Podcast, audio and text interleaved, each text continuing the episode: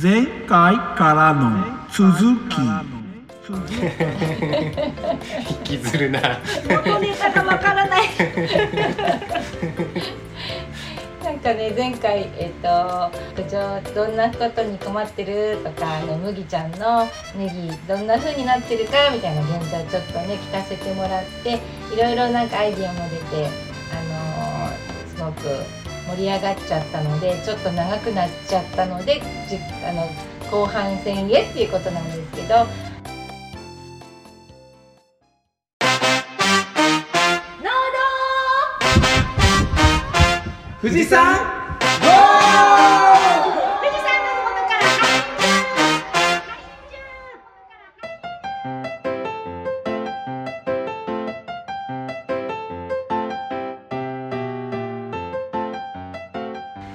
のおしゃべりクッキング後半戦。大ちゃんのねあの農場レストランがどんな状況なのかリスナーの皆さんも気になってるんじゃないかなって思うんですけど大ちゃんどう？そうですね。現状まあうち野菜は作ってて麦ちゃんちほどあの廃棄とかっていう問題は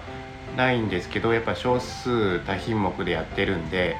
まあ本当にうちで売れ売れる分なんで廃棄の分は多くはないんですけどやっぱりそれなりにちょっとあのさばけない分があるんで、えっとう今富士宮の方で、えっと、やっちゃんの紹介で置かせてもらってるところがあるんで、まあ、とりあえずそれで賄ってる感じですね。うん野菜の方は。なんかさ、ま大ちゃんのところはさあのほら消費者の人とは結構ねつながりが直接あるところじゃない、うんうんだからあのーこう再開とかもねきっと待ってるリスナーさんもいるのかななんて思うんですけど、そのあたりはもう決めてる？再開に関しては、えっとうん。今日が7日ですけど、えっと今日木曜日？今日木曜日です。えっとはい。えっとあさって土日ぐらいから、うん。えっと910あたりからちょっとソフトクリームだけ店内にはえっとお客様入れずに外でお渡しだけっていうところからちょっと様子見ながらちょっとずつ再開していこうかなっていうところを今検討している段階ですね。この前ね英知の村に青空ピッツァのピザと藤山ハンターズビールのビールを持って妻と子供と大ちゃん暇してるって言うから行ってみて一緒にピザ食べたんだけど店の前のロッジに座ってるだけでね大ちゃん。うん、道路通ってる車が入ってくるんだよね。そう結構入ってくるんですよね。へやってんじゃねえかなみたいな感じで入ってくるんだよそれって県外ナンバーですか？そうそう。県外ナンバーが多いですーね。へ困る。俺この前 英知の村行くまでに高知ナンバえーうんー宇都宮ナンバーうあ宇都宮？大宮？ナンバーどっかうん。とかね結構見たよ。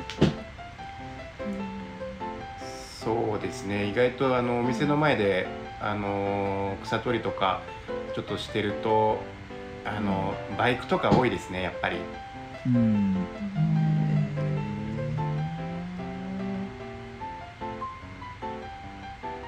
空いてればやっぱ入りたいのかな。そうですね。でうんあの今あのお手洗いとかも全部閉めてるじゃないですか。道の駅さんとか、あコンビニも。そう。うんあとえっ、とあそこの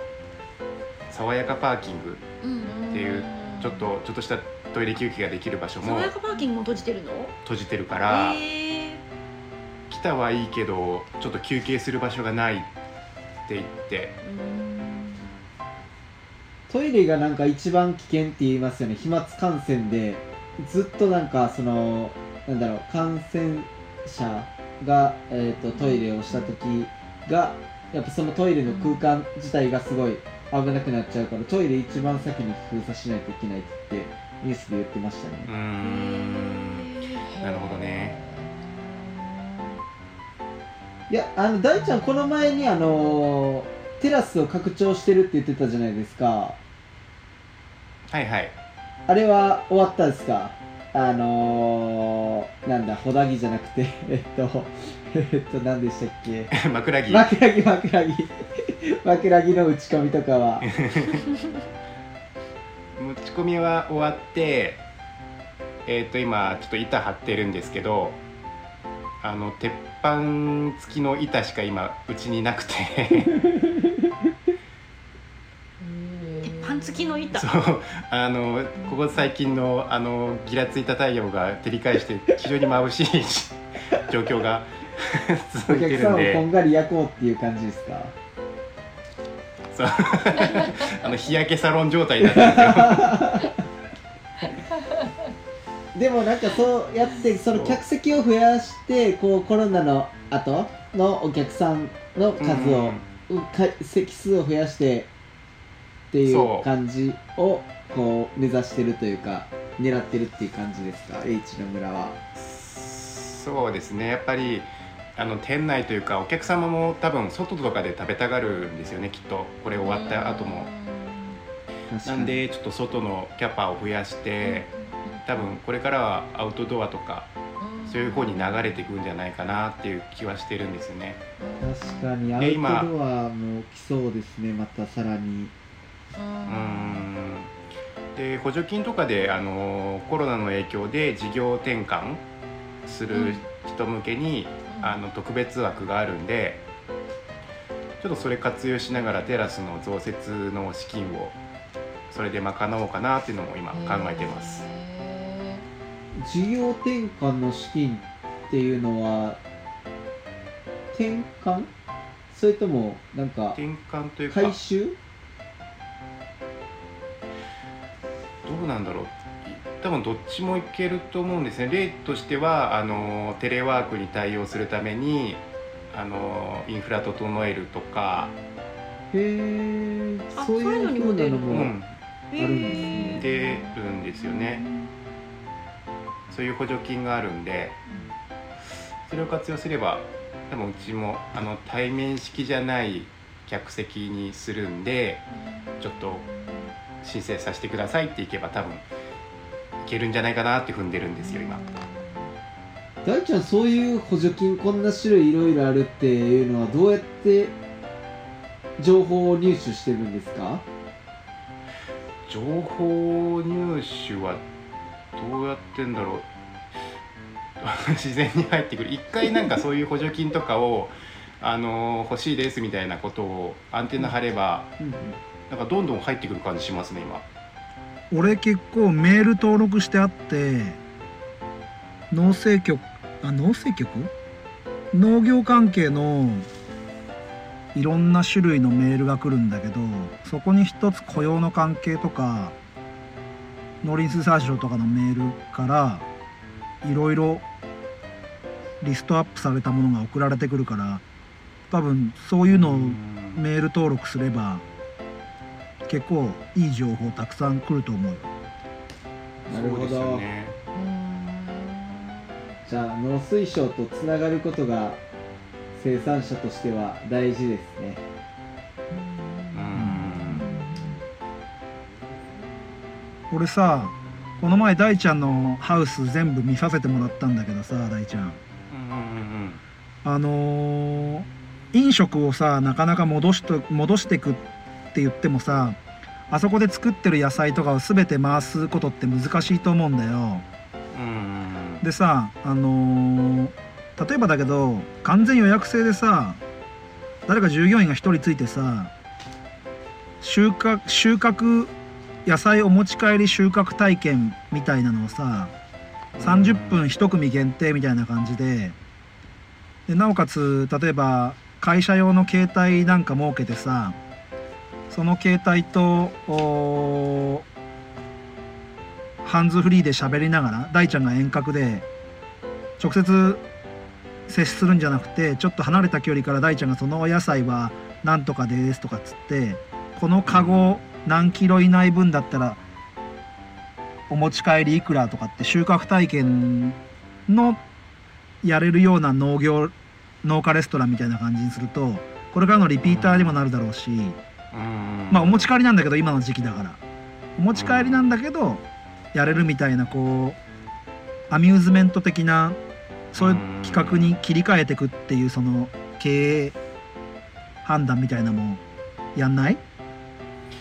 えっと今考えてる、まあ、やっぱり収穫体験とかはやりたいですよね。うん。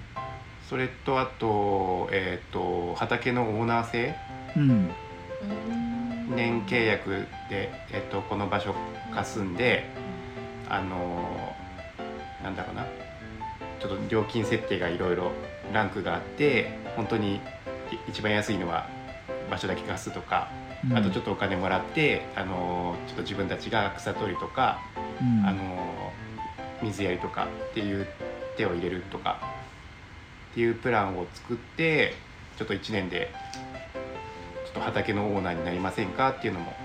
やりたいですね。なんでそんなこと俺が今言ったかっていうとさこの前 H の村行った時に H さんが餃子ニンニクその場で積んでくれて俺持って帰ったじゃんね。うーん。むちゃくちゃうまいわけ。だから本当にさ車で来てその野菜を例えば本当に自分で味噌持っててマヨネーズ持っててちょっと洗わしてくださいっつって洗ってね例えば、えん。ー金美人参とかあって帰りの車の中でポリポリポリポリおやつ感覚で食べたい人ってすごい需要あると思うんだよね。どうかな、あると思います。絶対うまいと思うよ。うーん。なんかそういうこう今ぐぐっと舵を切るというかさみんながテレワークにすごい力を持ってってるのもそうだけど、うん。なんか農業すごい転換したら面白い流れになるんじゃないかなって感じるな。うん農業全体じゃなくても今すごい試されてると思ってるんですよ。うんうんうんあの飲食、まあ、自分農業もあれだし飲食の方もあれなんですけどうんうん今本当にコロナの影響であの動いてるところしか今うん生き残れないなっていう気はしてます。うんこれで何もしないところはやっぱり言葉はあれですけど淘汰されちゃうし今動いてちょっと先へ行こうっていうところだけしか今あの前に進めないのかなっていう今大きな壁があるんじゃないかなっていう感じはしてますね。それこそ前回のオープニングでやっちゃんが古典ラジオ出してくれたけどあの古典ラジオの最新刊で言ってるのがね感染症が流行った後って農業の生産者の地位が向上するんだよ。って言ってるわけ。それってやっぱさ物の重要性ってさ作ってる人が一番感じてるけど今度やっぱ消費者側が物がなくなったりとか物がこう動いてこなくなった時にその物の重要性って消費者じゃ消費者側がすごく感じた時にやっぱり僕らにはチャンスがあるんじゃないかななんてうん思うんだよね。結局さお金があってもさあの食べるもおお金の価値が低くなってくるじゃんねだんだ、うんんうん。そここういうなんか危機的な状況になると。だってお金があってもさ食べてはいけないわけでうん。食べ物がなければ、うん。そうなってくるとすごいあの農業のやっぱ価値が上がってくるよね。うん、すごい古典ラジオが面白いのはそこそれそういうのを聞けるのもあるね。うん。なんか宣伝みたいになっちゃったけど。野菜の値段高騰してますもんね。うん。スーパーとか行っても。結局物によるんだね多分ね。上がってるものもあれば下がってるものもあるっていう。うん。ちょっとはっきり見てみないと分かんないけどどの品種が上がってるとか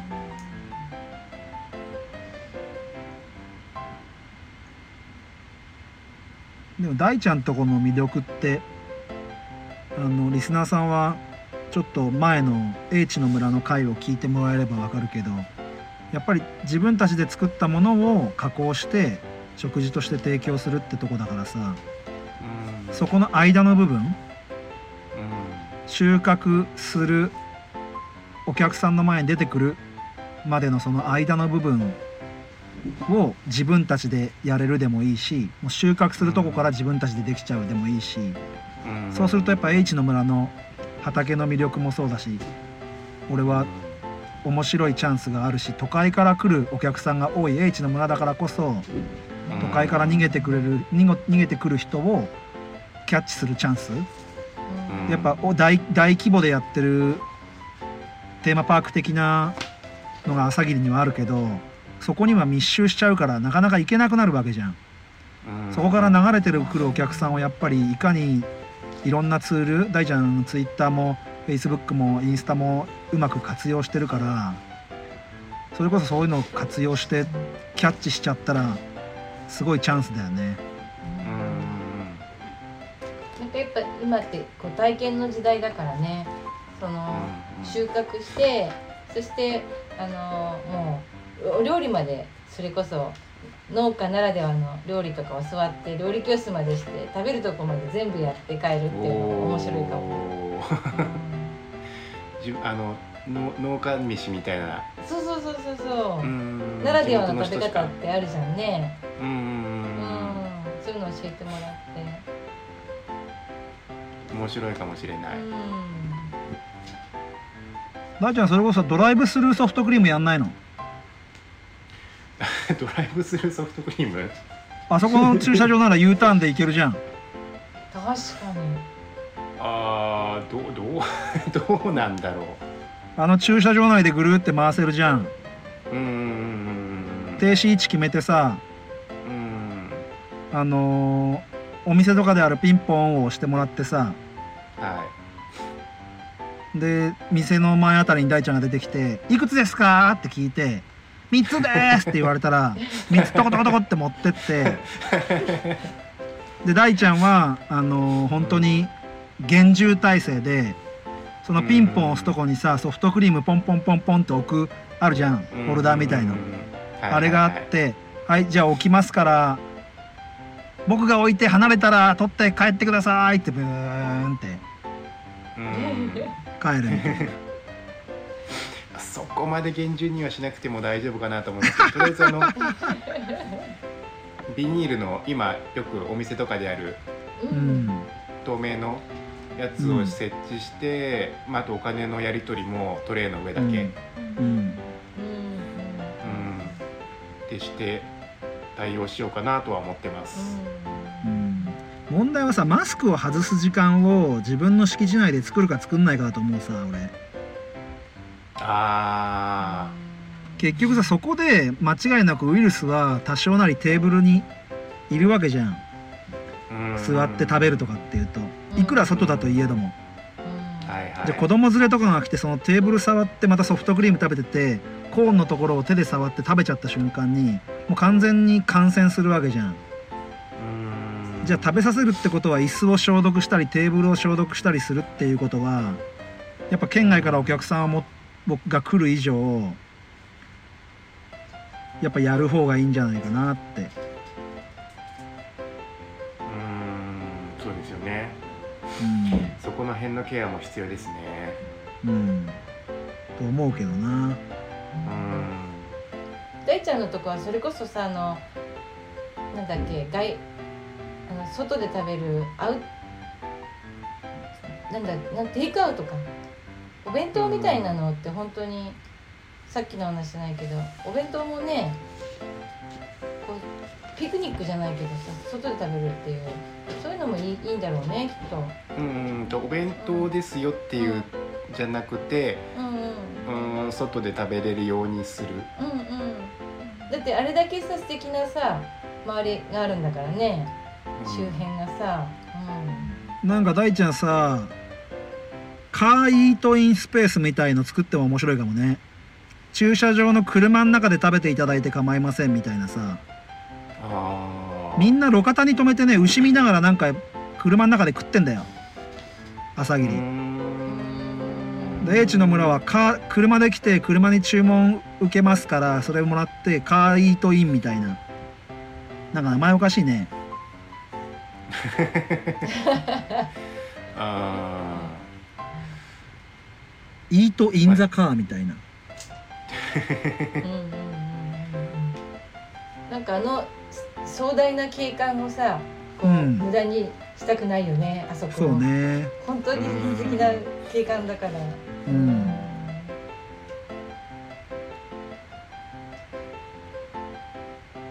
駐車場駐車場の整備か。うんなんかこんな感じでいろいろあの今日話してることってなんかこう聞いててこうリスナーさんの人もなんかこうあそれだったらこんなアイデアいいかもなとかって結構出てくると嬉しいななんて思って。やっぱりさ前までちょっと前までさ本当十何日前ぐらいまでアフターコロナアフターコロナとかって言ってたけどさ最近もうウィズコロナウィズコロナってみんな言い始めてて、うんまあ、コロナが消えることはないからいかにコロナと一緒に付き合うかみたいなこと考えていくとさ本当に今まで考えもしなかったアイデアをどんどんどんどん実現できるかどうかとかさ行動力があるかとかさ瞬発力があるかどうかだからさそれこそ今これ聞いてるねやっちゃんがいい機会作ってくれたからリスナーさんとかからさこんな感じでやったら面白いかもですとか、そんなの本当に軽くツイッターで「ハッシュタグ農道富士山号」つけてつぶやいてくれたらねそれこそ大ちゃんの助けになるしいっちゃんの助けになるし麦ちゃんの助けになるし事業主やってる人はすぐアイデアを生かして動くチャンスにもなるだろうしね。そうそう。思うね。でほら今までさあの聞いてくれてた回でいろんな人出てきてくれてるけど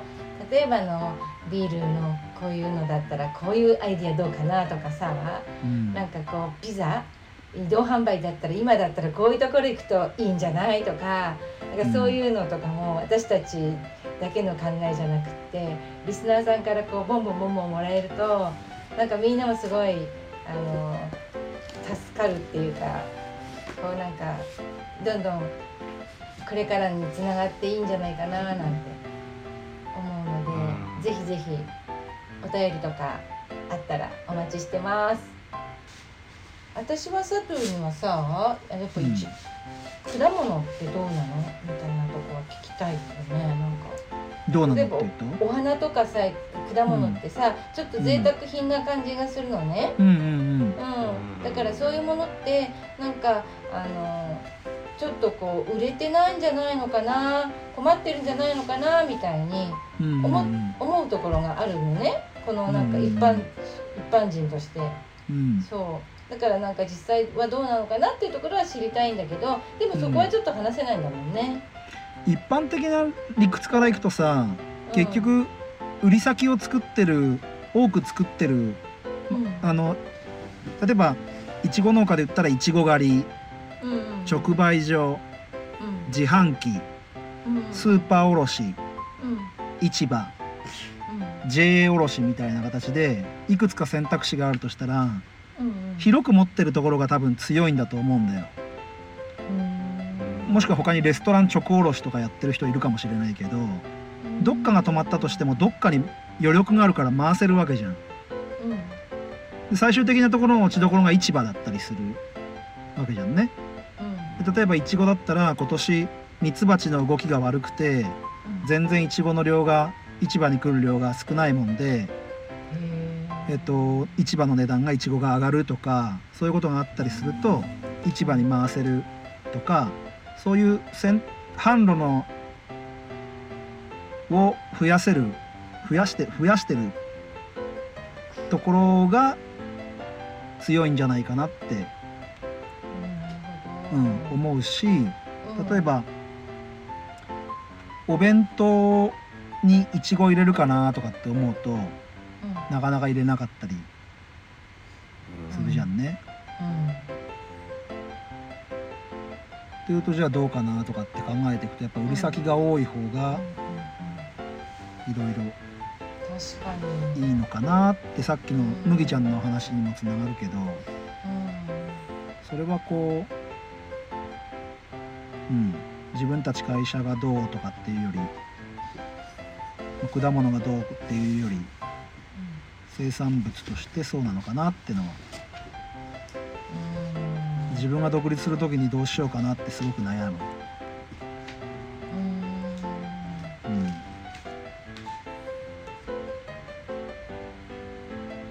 確かに。まあ販路は絶対多い方がリスクヘッジになりますからね。だから逆に自分たちの首絞めることになるじゃんね麦ちゃんそうなんですよ。なんかねやっぱりねえっとどっちかに偏るとやっぱり辛いっていうのはその販路が多すぎるとその普通の時はやっぱり手間だしロスも多いんですよね。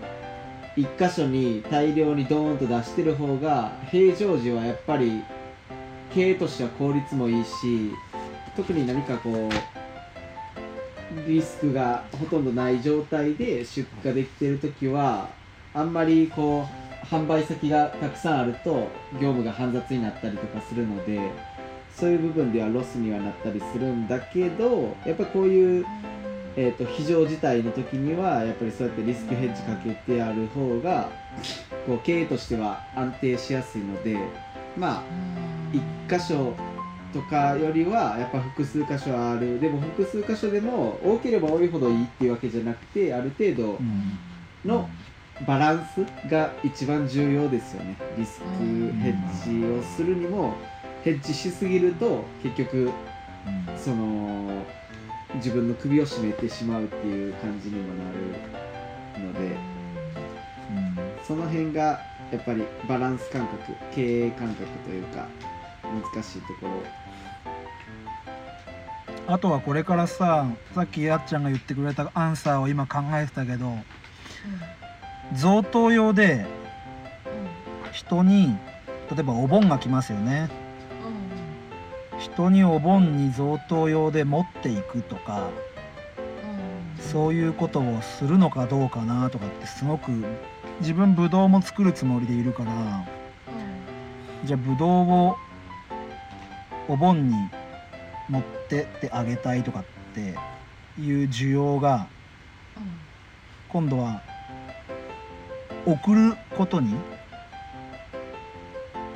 宅急便とかで送ることに回るのかなとかそうするとどういうふうにした方がブドウの売れ残りは少ないかなとか多分大きな産地は考えている果樹とかで大きなところは基本的に観光農園でやってるわけじゃんね。お客様に自分で摘んでもらってで等級がすごいいい等級のものでも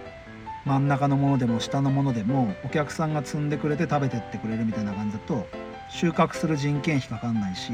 梱包する人件費かかんないけど今度発送ってなると真ん中のレベルのものとか下のレベルのものは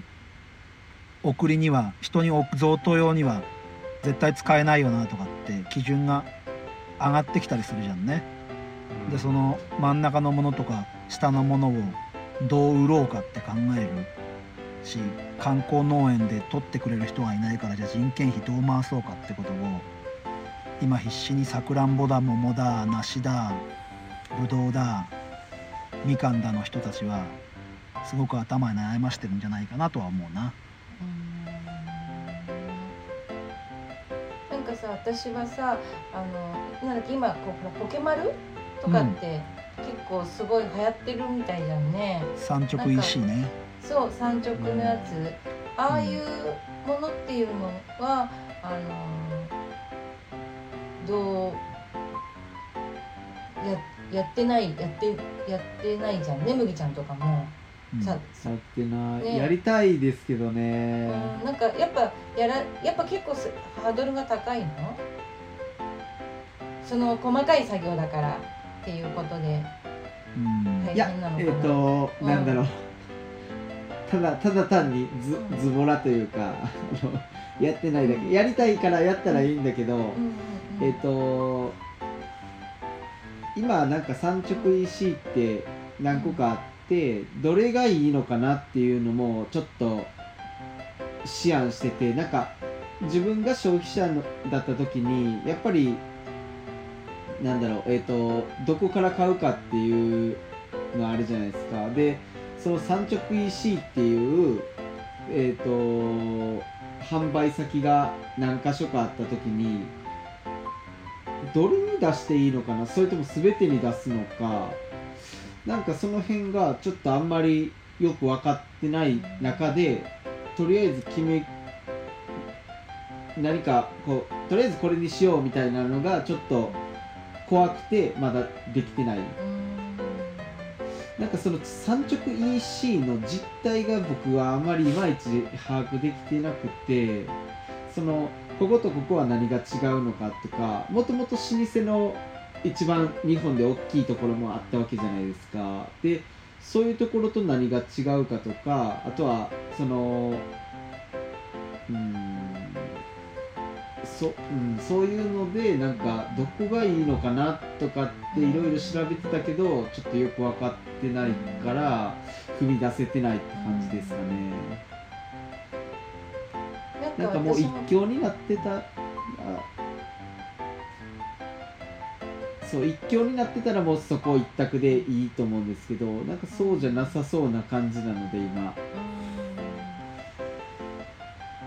なんか自分がねあのそういうので買い物しようかなって思う時にすごいやっぱり思うのがあのなんだろうそのやっぱ知ってる人ちょっと知ってる人人から買いたいっていうのがあるんだよね。だからあの、その農道富士山号を始めていろんな例えばあの遠くの人でもこう知り合ったりするじゃない？ツイッターとか。そういうものでこうつながったりとか、もちろん農道富士山号の人たちとこうつながったりするとあのちょっと同じお金払うんだったらそういうところで知ってる人のところで落としたいなっていうふうになんか思ってる人って結構いるんじゃないのかななんて思うんですよね。だからそのなんだろう。コミュニティっていうと変なんだけどなんかこうゆるくつながっているっていうことってすごいなんかあのただその産直 EC で知らない人のものを買うよりずっとこうなんか豊かな気持ちになれるの。あの人のとこにお金渡ったんだみたいな感じで。だからそういうなんかのがこうつながれるといいなーってちょっとすごい漠然としてるけど思う思うね。うん、確かに。今ちょっとなんかやっちゃんの話を聞いて考え方が変わったのがあのー、今まではなんかその産直 EC ありきでえっ、ー、と何？自分を選んでもらおうと思ってたけどなんか自分ありきでその産直 EC に行ってもらうのが一番理想的だなって今やっちゃんの話聞いてちょっと思いました、例えば僕のネギを買いたいなら、えーと、この産直 EC を通じて販売してるからその産直 EC に登録してねみたいな感じで、えーと、僕のネギを買いたい人をその産直 EC に誘導するぐらいの感じで行くのが一番理想的だなっていうふうにちょっと今の話を聞いて思ったので。なんかそんなにどの産直 EC がどうのっていうのはあんまりこだわらなくてもいいのかなって今ちょっとやっちゃんの話を聞いてすごいハードルが下がりました。ありがとうございます。そんな生産者としてはサツはどうですか？俺結局さあのえっ、ー、とコッティさんのブラッドオレンジがもう最たるものだなって思うんだよね。やっちゃんが言ってることも麦ちゃんが言ってることも含めて。そのまあそもそもコッティさんのブラッドオレンジ買おうって思った理由がやっぱ農家の種っていうポッドキャストに自分がすごく救われていてタダで聞かせてもらってるから何かバックできないかなっていうその人に対する鶴ちゃん鉄にコッティに対する何かこう返したいっていうその人たちから買いたいという思いに対してポケマルっていうワードがポッドキャストで出てきた時に麦ちゃんが言うようにその人のものを買いたいからポケマルに来る。でポケマルで買ってみたら僕を通じてやっちゃんがまた買いたいって来年買おうって思うとかみーちゃんが買ってくれたりとかっていうことが出てきて今度じゃあ農家レストランで大ちゃんが買おうって時に一つのスーパー的な役割としてポケマルが来るっていうとこからすると大ちゃんあ麦ちゃんの言うように経営判断としてどこを選ぶかっていうこともすごく悩むんだろうけど僕たちのつながりの中のリスナーさんがとかに買ってほしいって思った時にじゃ何をアプローチした方がいいのか食べチョクなのかポケマルなのかとかっていうところをどう活用するかは面白いかなって思うんだけどすごく梱包が自分たちでやらなきゃいけないとかパートさんを今まで雇ってなかった人たちはその梱包を夜な夜なやんなきゃいけないとか、えっと、その配達に送る質はこれに揃えたいからそれ以外の質はスーパーとかってやってたりして今度はそこに難しさが出てきたり、うん、そこら辺のバランスかなやっぱり。A 品とか B 品とか C 品とかうん。を、あの値段で分けてくれって構わないんだけどね。私としては、うん。好きなの選んで買うからみたいな感じはあるんだけど、まあ梱包自体が面倒くさいんだろう大変なんだろうね。うん。選別っていう作業が入るじゃん今度。うん。選別っていう作業がまたいちごとかだと大変だし、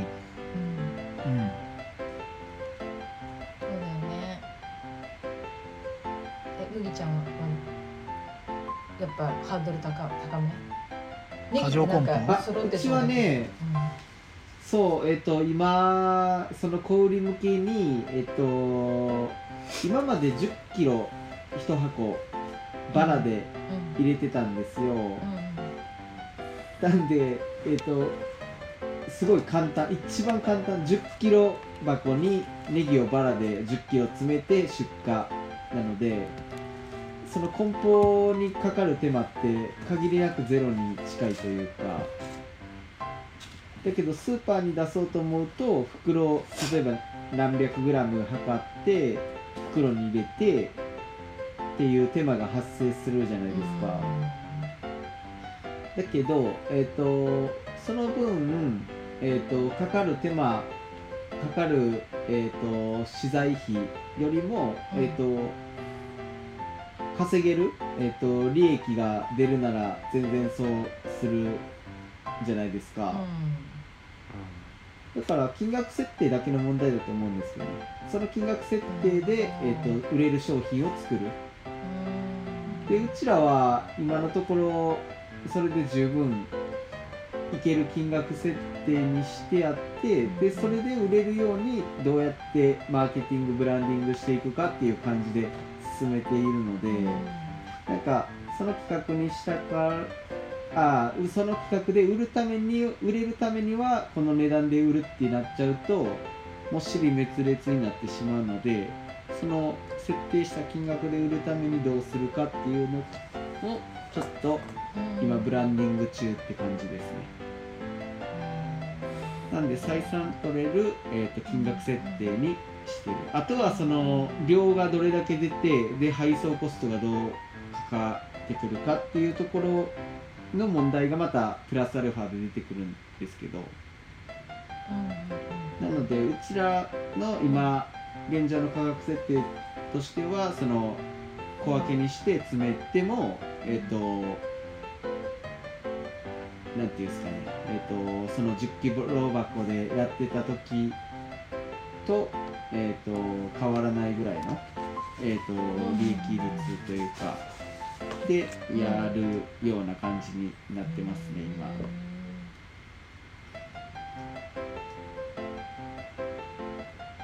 だからそのかけたコスト以上の利益が取れれば別にねこう人を雇えてできると思うので、その辺は。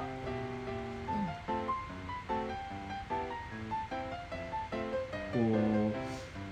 うどうですかね。ササトゥーとかはえっとまだ人を雇用したことがないところで雇用するのってちょっと怖いっていうか僕も立ち上げの時ってその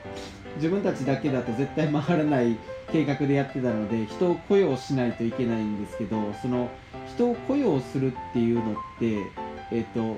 したことない立場から、えー、とする立場になる時って結構勇気がいるんですよね。なんか思ってる以上になんか、うんえー、となん実際あ実際以上になんかハードルが高い気がして。うん。なんで結構そういう風なところでその人を雇用することにすごいこうプレッシャーを感じすぎてしまってなんか自分で何とかしないとと思って自分の労働時間だけが長くなっていってしまってすごい大変になってる農家さんも多いのかなっていうのはちょっと思ったりしますね。俺別にパートナーのさ現状妻がやるとか家族でやるとかっていう経営じゃないからもう雇用ありきで考えてる部分は多少割り切ってるさ。ただその何の作業にどれぐらいの時間がこの時期にはかかってこれぐらいの時間雇用できるから何人をこういう風に回そうとかっていうマネージメントとかシフトとかっていうその今大ちゃんとかがやってると思うけどそのこの時間にお客さんがこれぐらい来るっていうのが俺らからするとこの時期にはこの時間にこれぐらいのイチゴが取れるっていうのと一緒じゃんね大ちゃん。あとその時間にこの人を集めようって飲食店だとさランチの時間かディナーの時間ってそのある程度密集する時間が分かってるけどでいちごの時期1月はすごい良かったけど2月はなり疲れで3月の後半から上がってくるかなっていうのがちょっと気温にも左右される部分とかいろんなのがあるもんで雇用の部分ではそこら辺の技術と並行して上がっていく判断力が俺は麦ちゃん心配な部分だなって思っている。そうですよね。やっぱりなんか技術力ありきというか、うん。そのなんかよく、えっと生産者の間ではそのどうやって売るかと,、えっとうん。どうやって作るか、技術と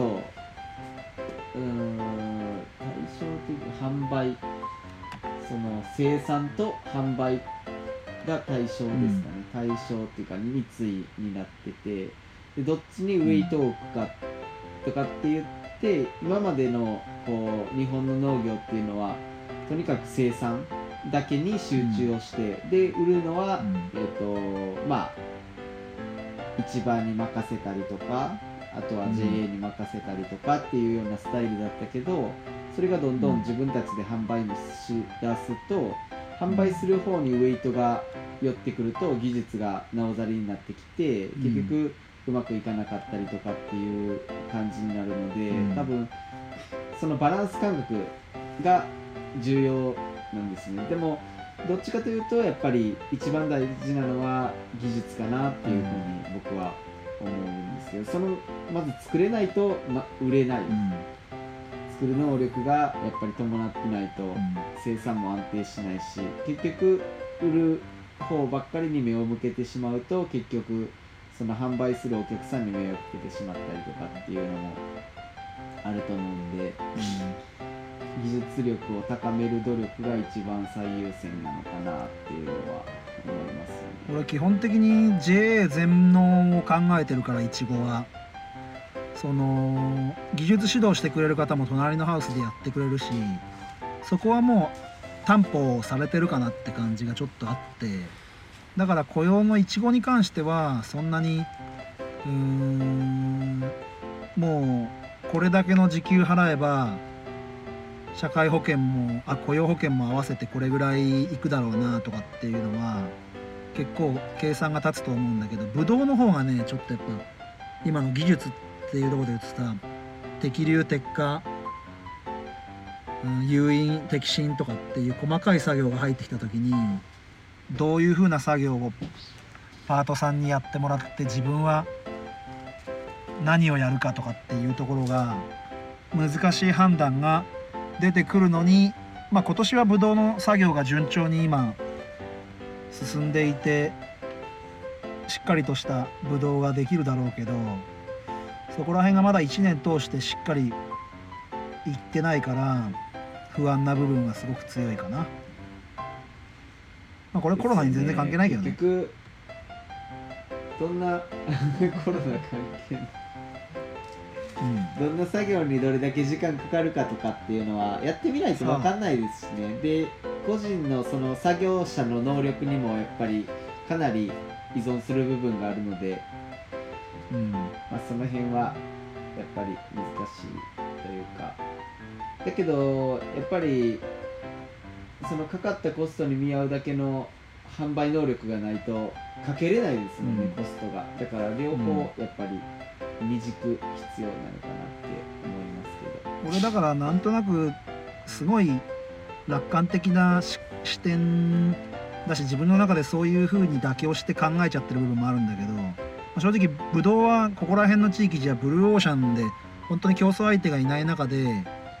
やってくっていうところだもんでそんなにこうまあ最初は取れる数も少ないし木が大きくなるまでは徐々に徐々にお客さんを増やしていって要はリピートしてくれる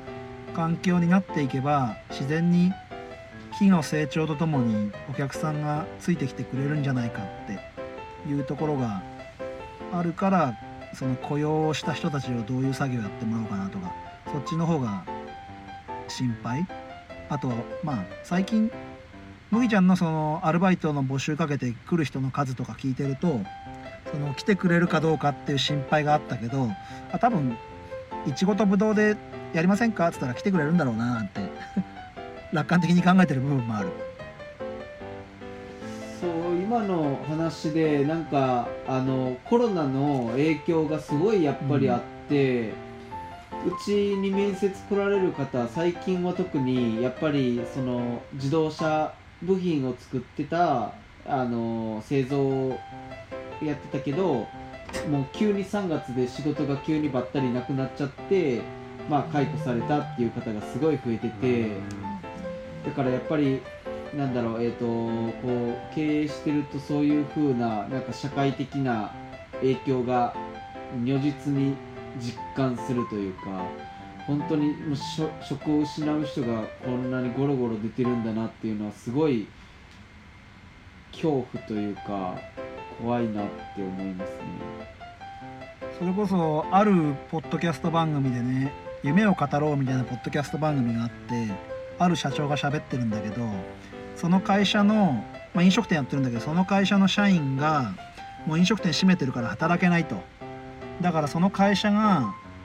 えー引き取ってる野菜要は仕入れてる野菜のスーパーとか野菜売ってる場所に社員を送って雇用を維持するみたいなことをすることを考えてる人がいて例えば野菜を買ってる買ってくれてるとこの方の社員さんをうちで雇いますよっていう感じでやれるのも農業の強いとこじゃんね。そういうことも可能なのかななんて聞いてて思ったりもした部分もあったね。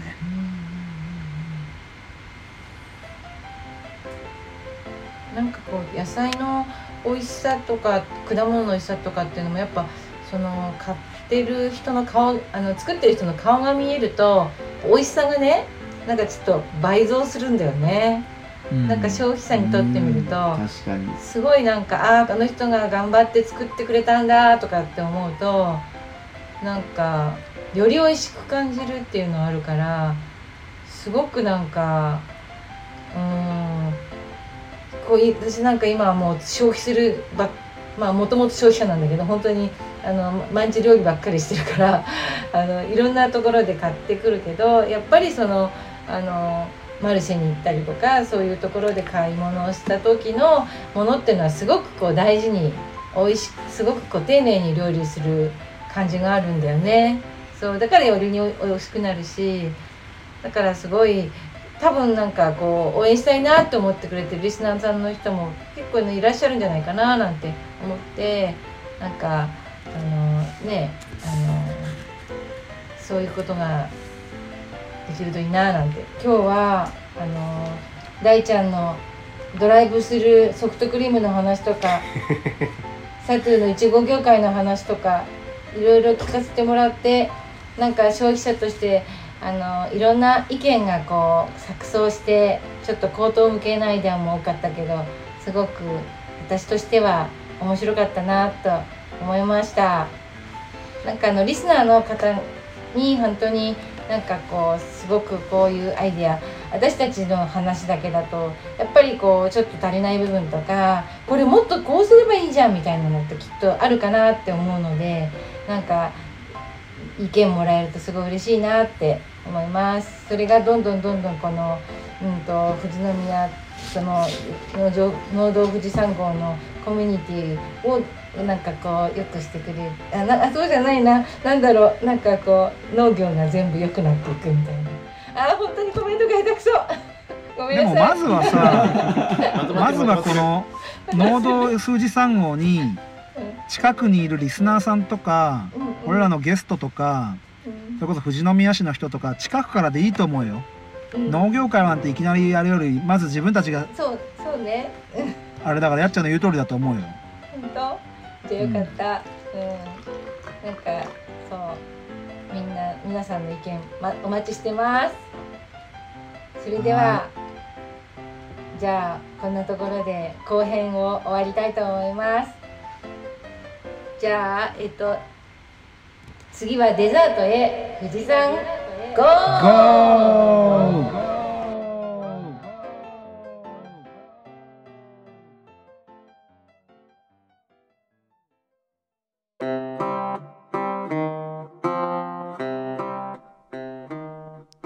デザートはサトゥーの別撮りで行っていきたいと思います。2週連続デザートが僕一人語りで申し訳ないんですがいろいろバタバタしていて、えーデザートを撮れていないので別撮りさせてもらいます。さあ30号目31号目やっちゃんの提案で、えーみんなのパーソナリティ6人のそれぞれの状況をお届けしてきました。皆さんはコロナウイルスの状況下で困っていることはどうでしょうか？僕たちは、えーそれぞれの事業の中で、えーこうしたらいいんじゃないかこうしたらもっと良くなるんじゃないかみたいなものを話し合いをさせてもらいました。聞いてくださってるあなたが少しでもなんかこう同じように今自分の苦しい状況とか考えてこんな工夫したらどうかななんていう風な思考の転換というか発想の転換みたいなとこになってくれればいいなって思いますしぜひ僕らの話を聞いて思ったことなんかを Twitter や、えー Gmail とかオープンチャットなんかも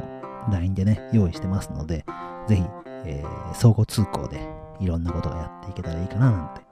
いう風に思っています。そうですね今えー農道富士山号としてもコロナウイルスの中でゲストの方とね対面式でやることができないなぁなんて中で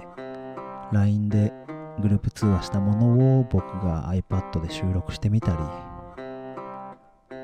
えー、Zoom を使ってみたりそれぞれを Zoom でつないだ音を喋ってる音を、えーそれぞれの iPad とか iPhone のガレージバンドという常備されてるアプリで収録してそれを LINE で M4A で僕の方に送って僕が、え4つの音声5つの音声を合わせて行うみたいなことをやってみたりしています。きっとこれコロナウイルスがなければそんなこと考えずにそれぞれが動いていたと思います。だからなんて言うんだろうな。まあコロナがなければ本当に僕が iPad1 枚持ってみんなのところに行って収録して僕が編集して配信してたんですけどなんかここ最近みんなが編集するサトゥが大変だからとか、えーありがとうって言ってくれるような状況が増えてきたりして僕はなんかコロナの中でも苦しい中でもなんかそうやってみんなで工夫していくことで番組を作っていくっていうなんて言うんだろうなみんなのエンジンがすごくうまく動いてくれてるななんていうのも感じています。うん皆さんも多分農業やってる人ばかりではないと思うのでリスナーさんが。皆さんのそれぞれの生活の中で苦しいことあると思うんですよねそこでなんかえーどう捉えるか、起きている事象をどう捉えるかっていうのは全然、えー人それぞれ結果が変わってくると思うので、僕らはとにかくいろんな状況を努力していく姿をリスナーさんに届けていくことで何か勇気を与えればなというふうに思って、ズームでやってみたり、ガレージバンドでやってみたり、僕らの努力を発信していければいいかななんていうふうに思っています。今僕が収録をしている状況が、えっ、と、緊急事態宣言が解除されて、東京とか大阪も、えー感染者数が1桁になってきた状況です。ここからどうなるか分かりませんけど、とにかく今の苦しい状況を僕らは少しずつゲストさんを招いて届けていけたらななんていうふうに思ってますので、ぜひ、えー、Twitter や Gmail などお便りいただけたらいいななんて思います。で、あの少し聞いてくださってる方に、えーお願いがあります。それぞれにコーナーをやってきたんですけども、それぞれのコーナーにこんなこと聞きたいよとか、あったらぜひお届けしてほしいななんていうふうに思います。基本的に麦ちゃんが家庭菜園それぞれの月でこんなことやったらいいよとか、この作物面白いよとか、いうことやってくれています。のこのこ塾ですね。やっちゃんが、えーやっちゃんの農場キッチンって形で、まあ、今回はおしゃべりクッキングでしたけど、農場キッチンって形で、マクロビオティックっていう料理法をやっちゃんはやってますので、それを元にしたものだったり、えー、様々な富士宮のものとか、生産者が作ってくださったものをクッキングして、えー食レポしてみたり、調味料についての配信なんかもしてみたりしています。ぜひそういうところでも、こういうことを喋ってほしいみたいなのあったら教えてください。それから、えー、いっちゃんとみーちゃんは牧場、酪農家ですので、牛の分娩とか、えー今回は貫入なんかの話も次で出てくるかと思いますけど、そんなところ話してます。牧場のこんなこと聞きたいよなんていうのをお便りいただけたらいいかななんて思います。で、新たに、えー大ちゃんが仲間として入ってくれていますが、大ちゃんは農家レストランって形で自分のお家で、え作物も作りながら、それを、料理してランチ、ディナーともにやっている英知の村という農家レストランやってますので、えー自分たちで作ってその場で加工して売るっていうところの何か聞いてみたいことがあったらぜひお便りいただけたらななんていうふうに思います。それでは農道富士山号ではリスナーの皆さんからのお便りをお待ちしています。ツイッターはハッシュタグ農道富士山号でつぶやいてください農道は漢字富士山は223号は1号車2号車バスの1号車2号車の号になります。Gmail は noudou223go.gmail.com でお待ちしております。LINE でもオープンチャットっていうのを活用しています。トークとは別で、隣にオープンチャットっていうのがあると思うんですよね。そこら辺はあの、詳しくは Facebook の方で説明してますので、えー匿名で入れるんですよ。オープンチャットって。LINE って基本的に本名でやってる方とか、あだ名でやってる方いると思うんですけど、その名前を使わずに、オープンチャットに入るときに、自分で、えー、Twitter とかと同じように、名前を設定できます。僕だったら、サトゥーっていう名前でオープンチャットやってますので、えーぜひとも情報交換とか、いろんな、えー意見なんかをあげてくれるといいかなと思います。収録前には、今から収録しますよ、これやりますんで質問お待ちしてます、みたいな感じで、えーメッセージ打ってますので、ぜひオープンチャットの方も入ってきてくれると嬉しいかなと思います。先ほどもお伝えしましたが、Facebook ページも農道富士山号でやっています。それぞれのメンバーの、えー写真だったり、収録状況の写真だったり、ゲストさんの情報なんかもシェアしたりしてますので、音声で聞いたものを少しでもリアルにつなげられるような Facebook にしたいななんていうふうに思ってますので、ぜひ見ていただけると嬉しいです。では、これで31号目のデザートを終わりにしたいと思います。ちょっと一人で寂しいですけど、また来週へ、富士山、ゴーおやすみなさい。